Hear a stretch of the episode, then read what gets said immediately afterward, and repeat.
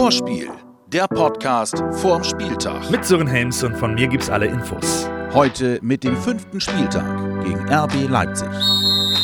Da sind wir wieder beim Vorspiel und ganz ehrlich, so ein Podcast macht mit einem Sieg im Rücken viel mehr Spaß. Nach den zwei Niederlagen zum Start gab's zwei Siege und einer, der das richtig genießen kann, ist Michael Lang. Der ist nämlich erst seit dem dritten Spiel dabei. Eigentlich schon mal super zusammengefasst, weil ähm, das war genau so von der Gefühlslage her, ja. Und der Lang-Effekt, so nenne ich das jetzt mal, kam genau richtig, weil jetzt stehen für Werder richtige Knaller an. Das war ja schon sehr, sehr wichtig, auf jeden Fall. Ähm, Gerade weil du es genau schon auf den Punkt gebracht hast. Äh, mit Leipzig, Dom und, und dann auch das Auswärtsspiel ähm, in Frankfurt. Ähm, dann sind schon drei richtig schwere Spiele, die, die auf uns warten vor der nächsten Länderspielpause. Und wir vom Vorspiel sind bei diesen Knallerwochen natürlich hautnah mit dabei. Und auch heute könnt ihr zusätzlich von unserem Partner Umbro etwas gewinnen, also es lohnt sich dran zu bleiben. Kommen wir zum Samstagabendspiel gegen Leipzig, dem Tabellenführer der Bundesliga. Drei Punkte an diesem Wochenende würden manche schon als eine Sensation bezeichnen. Coach, du aber nicht, oder? Nee, ich mag das nicht, wenn Werder-Siege zu Hause eine Sensation sind, das mag ich nicht.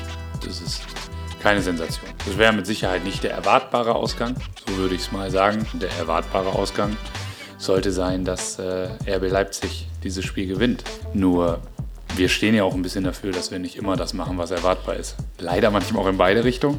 In dem Fall aber, glaube ich, können die Fans sich auf wirklich einen leidenschaftlichen Fight von uns freuen. Eins kann man auf jeden Fall festhalten. Das Wohnen West Weserstadion ist kein leichtes Pflaster. Auch nicht für Tabellenführer. Marco, Respekt vor RB ist aber schon da, oder? Ja, aber ich denke, dass sich da jetzt keiner irgendwie in die Hose macht und denkt, oh, jetzt kommt die, Power, die Offensivpower von Leipzig, sondern wir versuchen das bestmöglich als Mannschaft kompakt zu halten oder ähm, einfach eng zu verteidigen und dann ähm, glaube ich, können wir uns sehr gut auf die einstellen. Keine Angst, das ist das Motto. Die Leipziger sollen in Bremen eine einfache Sache zu spüren bekommen. Hey, wir können auch Fußball spielen, wir können euch auch wehtun und äh, wir können euch auch auskombinieren. Das ist etwas, was für uns äh, sehr wichtig ist. Was aber natürlich momentan alles beeinflusst, ist die verletzten Misere an der Weser. Ja, das beeinflusst mich insofern, dass ich jede Woche neue Namen lerne, weil ein paar Spieler von irgendwo herkommen, um äh, mit uns zu trainieren.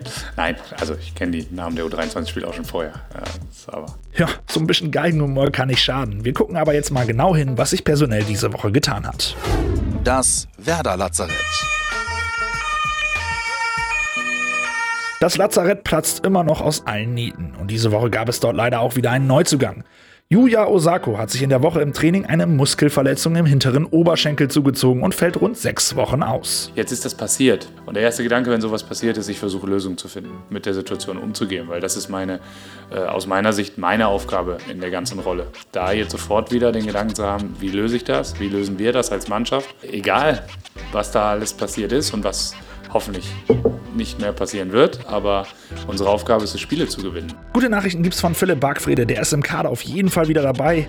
Die 90 Minuten kommen aber noch zu früh für ihn. Das heißt, er kommt von der Bank. Bei Milot Rashica sieht es ziemlich gut aus. Er ist wahrscheinlich auch dabei. Und wenn er dabei ist, ist er auch gleich wieder eine Option für die Startelf. Bei Maximilian Eggestein wird es sich wohl erst kurz vorher entscheiden, ob er schon wieder spielen kann. Neben Osako sind auf keinen Fall dabei Moisander, Toprak, Augustinsson, Möwald, Langkamp, Velkovic und Bartels. Ganz schön heftig. Aber der Coach stellt nochmal klar, dass er da keinen Zusammenhang feststellen kann. Also ich kann wirklich mit voller Überzeugung sagen, dass wir alles auf den Kopf gestellt haben. Und keiner, auch kein Externer, äh, der die ganze Datenlage kennt, kann auch, wenn er nicht bei Werder Bremen angestellt ist, ein Muster erkennen. So, und das sind die, ist die Herangehensweise, wie wir mit so etwas umgehen. Und deshalb sage ich auch nochmal sehr deutlich, ich stelle mich ganz stark vor die medizinische und vor die athletische Abteilung, ähm, weil im ersten Schritt alles, was hier passiert, in der Endverantwortung meine und ein Stück weit natürlich auch Franks Verantwortung ist. Aber ich auch ganz fest davon überzeugt bin, dass alle, die hier arbeiten, einen sehr guten Job machen und sehr qualifiziert sind. Klare Ansage, aber mit dem Verletzungspech müssen wir uns jetzt trotzdem erstmal arrangieren. Und da Nori Schein nach seiner ziemlich fragwürdigen gelb-roten Karte auch noch gesperrt ist, ist die zentrale Frage, wer spielt auf der 6? Bittencourt, kannst du das eigentlich? Ich habe in Hoffenheim tatsächlich viele Spiele auf der 6 gemacht, eher die Doppel-6 natürlich. Ja, für ein Spiel könnte ich es wahrscheinlich schon. Äh, also wenn es sein muss, mache ich es klar, ist kein Problem. Äh, aber ich glaube nicht, dass es meine Position ist. Okay, weitere Ideen. Marco Friedel. Ja, kann ich schon spielen, habe ich ja, oder ähm, habe ich auch früher schon mal gespielt oder schon ein paar Mal gespielt in der 19 auch vor allem öfters. glaube schon, dass ich das noch könnte. Aber den brauchen wir doch auch in der Abwehr. Vielleicht ziehen wir auch Davy zurück oder am Ende macht's Pizza. Der kann ja eh alles. Hm, wisst ihr was? Für unseren Verein ist es, glaube ich, besser, wenn ich das dem Profi Kofeld überlasse. Der wird schon die richtige Lösung finden. Eine Lösung müsst übrigens jetzt auch ihr finden, damit ihr den Preis von Umbro gewinnen könnt. In dieser Woche gibt's von unserem Partner einen Fußballschuh eurer Wahl mit der Unterschrift eures Lieblingsspielers. Jetzt die große Preisfrage. Wer hat für Bremen die meisten Tore in der Bundesliga geschossen? Sollte kein Problem für euch sein, oder? Wenn ihr die Lösung wisst, schickt sie uns an 0174 668 3808. Und mit etwas Glück erhaltet ihr den Fußballschuh eurer Wahl. Viel Erfolg! Spaß mit Fakten. Die Statistik. Willensstark, aber noch wackelig, das kann man wohl von Bremen behaupten. In den letzten zwei Spielen haben die Grün-Weißen dreimal eine Führung verspielt und trotzdem gewonnen. Übrigens haben wir mit Niklas Füllkrug aktuell den besten Kopfballspieler. Kein anderer Bundesligaspieler hat in dieser Saison zwei Kopfballtore. Naja, kommen wir zu Leipzig. Die spielen bis jetzt die beste Saison ihrer noch jungen Vereinsgeschichte. Wichtiger Rückhalt dabei Torwart Peter Gulaschi.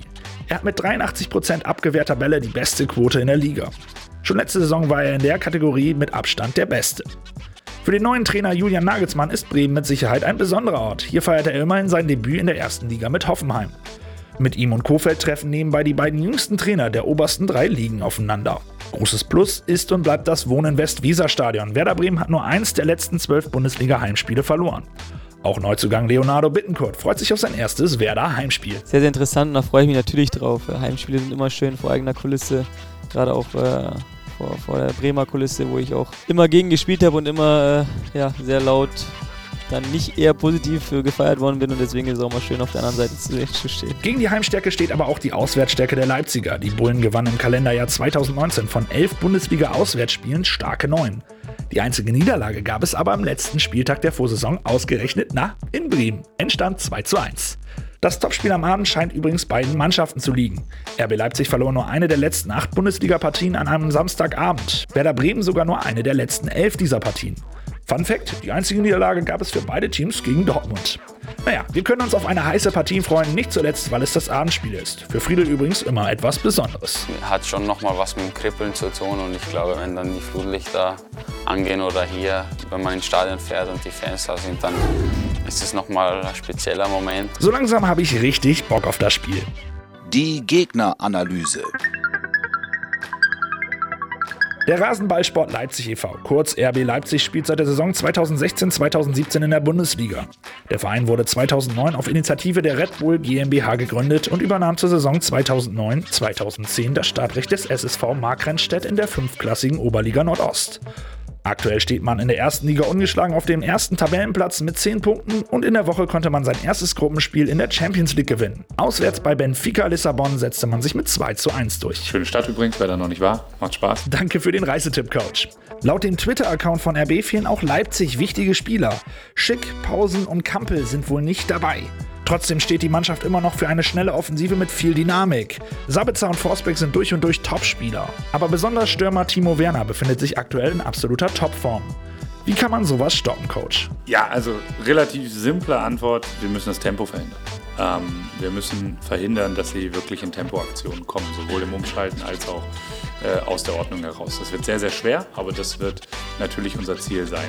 Seit dem Sommer gibt es einen neuen Trainer, nämlich Julian Nagelsmann. Und durch ihn konnte RB das Niveau laut Kofeld sogar noch einmal steigern. Sie reifen zu einer wirklichen Spitzenmannschaft, weil sie halt auch Momente im Spiel haben, wo sie es kontrollieren, wo sie nicht komplett hohes Risiko gehen. Ich glaube, sie können sich die Kräfte viel besser einteilen schon. Der ein oder andere Spieler spielt jetzt auch das erste Jahr da. Julian bringt natürlich auch Erfahrung mit aus Champions League, äh, aus Hoffenheim. Und das merkt man in ihrem Spiel. Also für mich sind sie nochmal eine Klasse stärker als letztes Jahr in der Gesamtheit. Das würde ich schon so sagen. Mit Leonardo Bittencourt haben wir übrigens einen gebürtigen Leipziger in der Mannschaft. Zu RB hat er aber keine Bindung.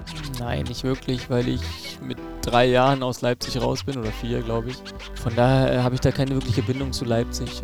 Ich kann nur sagen, dass es schön ist, dass es noch ein Ostverein, jetzt wo Union Berlin auch äh, in der ersten Liga ist. In der ersten Liga spielt auch so erfolgreich spielt, dass ich glaube, das ist für die Region da alles äh, sehr, sehr schön, dass dort äh, regelmäßig Bundesliga gespielt wird und das freut mich, weil ich natürlich auch im Osten aufgewachsen bin. Aber zu Leipzig habe ich jetzt keinen wirklichen Bezug. Äh, von daher ist es ein Spiel für mich wie jedes andere auch. Fünf Fragen an Marco Friedl. Timo Werner, wirst du am Samstag So gut wie möglich aus dem Spiel nehmen. Verteidiger spielen?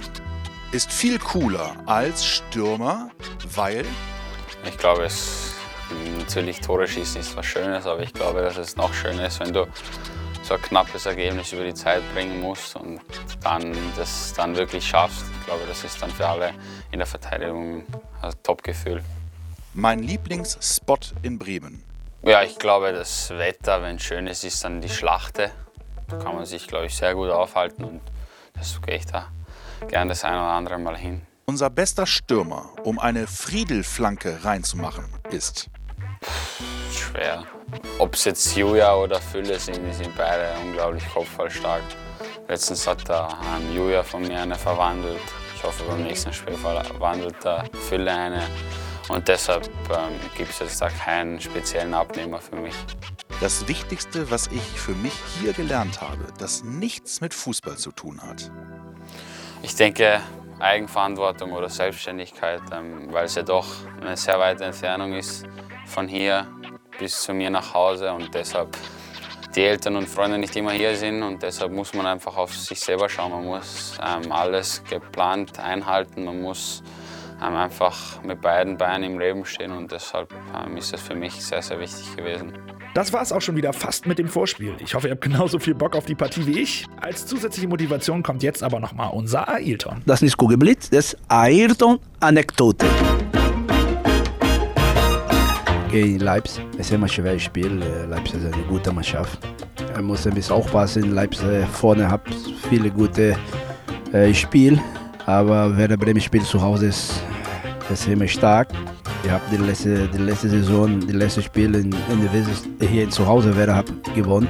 Die letzte Tour von Claudio Pizarro und wenn Werder äh, super motiviert, konzentriert, auch gute Chance dieses Spiel gewinnen. Und vielleicht mit äh, noch ein Tor von Claudio Pizarro. Das ist gut. Aber dieses, dieses Spiel ist es schwer. Mein Tipp ist 2-1 für Werder Bremen. Vorspiel, der Podcast vorm Spieltag. Jetzt abonnieren und keine Folge mehr verpassen.